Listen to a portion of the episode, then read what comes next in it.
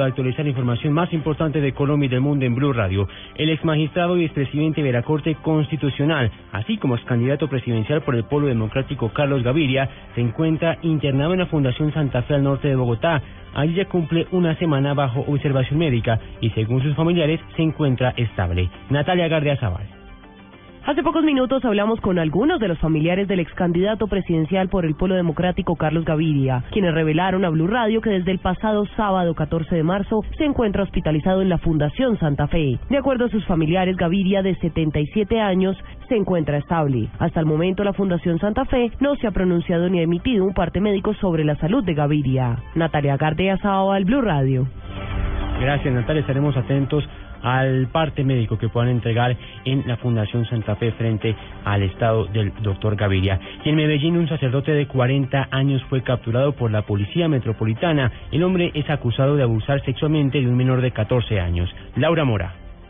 En el centro de Medellín fue capturado por la Policía Metropolitana Víctor Manuel Torres, sacerdote oriundo de Santa Rosa de Viterbo, Boyacá. El hombre es un sacerdote quien tiene en su contra una orden de captura por el delito de abuso sexual contra un menor de 14 años. Dichos hechos habrían ocurrido el 12 de agosto de 2013. Igualmente fue capturado un comerciante identificado como Carlos Alberto Medina Pérez, de 31 años, quien también es solicitado por el delito de acceso carnal a un menor de 13 años. Estos hechos ocurrieron el 11 de diciembre de 2013. 2006. Ambos detenidos ya se encuentran a disposición de la Fiscalía. En Medellín, Laura Mora, Blue Radio. Gracias, Laura. Y dos personas resultaron heridas en una colisión entre un motocarro y un bus de transporte masivo en Cali. El hecho se registró en el oriente de la ciudad. Nilson Romo.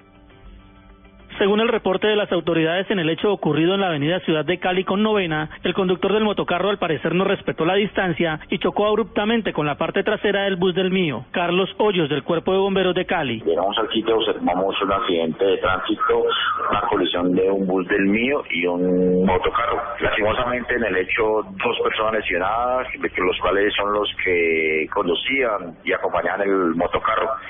Eh, fue necesario dos estaciones en el sitio ya que el acompañante de la motocarro presentaba en una de sus extremidades estaba atrapada. Las dos personas lesionadas fueron trasladadas al Hospital Universitario del Valle debido a la gravedad de sus heridas. Desde Cali, Nilson Romo Portilla, Blue Radio. Dos de la tarde, dos minutos. Este martes, el ministro de Relaciones Exteriores de Rusia, Sergei Lavrov, iniciará su segunda visita oficial a Colombia. En su agenda, tiene planeado un encuentro con el presidente Juan Manuel Santos. Paola Santofimio. El ministro de Relaciones Exteriores de la Federación de Rusia, Sergei Lavrov, realizará una gira por varios países de América Latina, en los que está incluido Colombia, donde se debatirán temas económicos, de cooperación cultural, técnica y científica, así como asuntos de seguridad, entre otros. Colombia y Rusia establecieron relaciones diplomáticas en junio de 1935, por lo que este año se cumplen los 80 años del establecimiento de estas relaciones. El ministro será recibido por la canciller María Ángela Holguín en el Palacio de San Carlos, donde sostendrán un encuentro bilateral. Igualmente se contempla una reunión en la Casa de Nariño con el presidente Juan Manuel Santos. Paola Santofimio, Blue Radio. Y en San Francisco Alto, departamento de Putumayo, las lluvias ocasionaron un derrumbe de importantes proporciones, hecho que no dejó heridos, pero sí ocasionó una romería de creyentes católicos que se volcaron hacia el lugar del derrumbe donde se ve una imagen religiosa. Jairo Figueroa.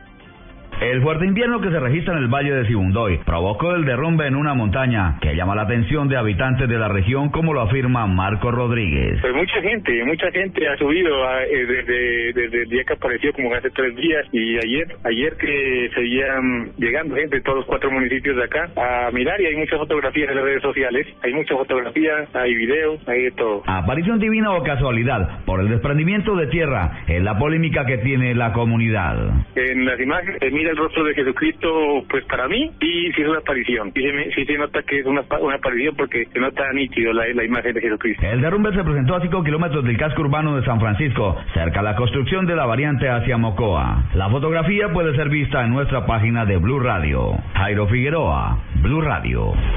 Dos de la tarde, cuatro minutos y todo está listo para el clásico del fútbol español que paraliza el mundo entero. En minutos, por las frecuencias de Blue Radio, podrán disfrutar del choque entre el Barcelona y el Real Madrid, que no tendrá el colombiano Jaime Rodríguez, quien se recupera de su lesión. Más detalles del encuentro con Pablo Ríos.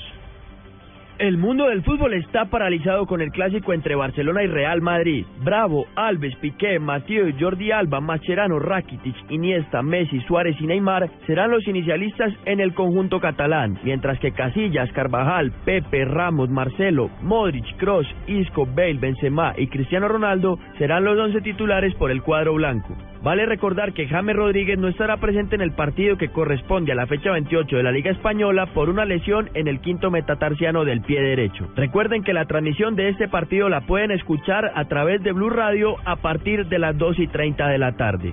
Pablo Ríos González, Blue Radio. Noticias contra reloj en Blue Radio. Dos de la tarde, cinco minutos, noticia en desarrollo. El presidente de Túnez, Beji Caid Essebsi, afirmó que un tercer autor del atentado en contra del Museo del Bardo es buscado en este momento y que no irá muy lejos. Sin embargo, admitió fallos en la seguridad del museo atacado, en un hecho en el que perdieron la vida la esposa y uno de los hijos del general retirado José Arturo Camelo, cuyos cuerpos llegarán esta tarde a Bogotá. Seamos atentos, el senador republicano de origen cubano Ted Cruz oficializará mañana su candidatura a las elecciones presidenciales de Estados Unidos de 2016, de acuerdo con información del diario Houston Chronicle. Y la cifra del momento, 90 galones de combustible y un capturado dejan operativos de control de las autoridades en el departamento de La Guajira, operativos enfocados a la lucha anticontrabando en esta región del país.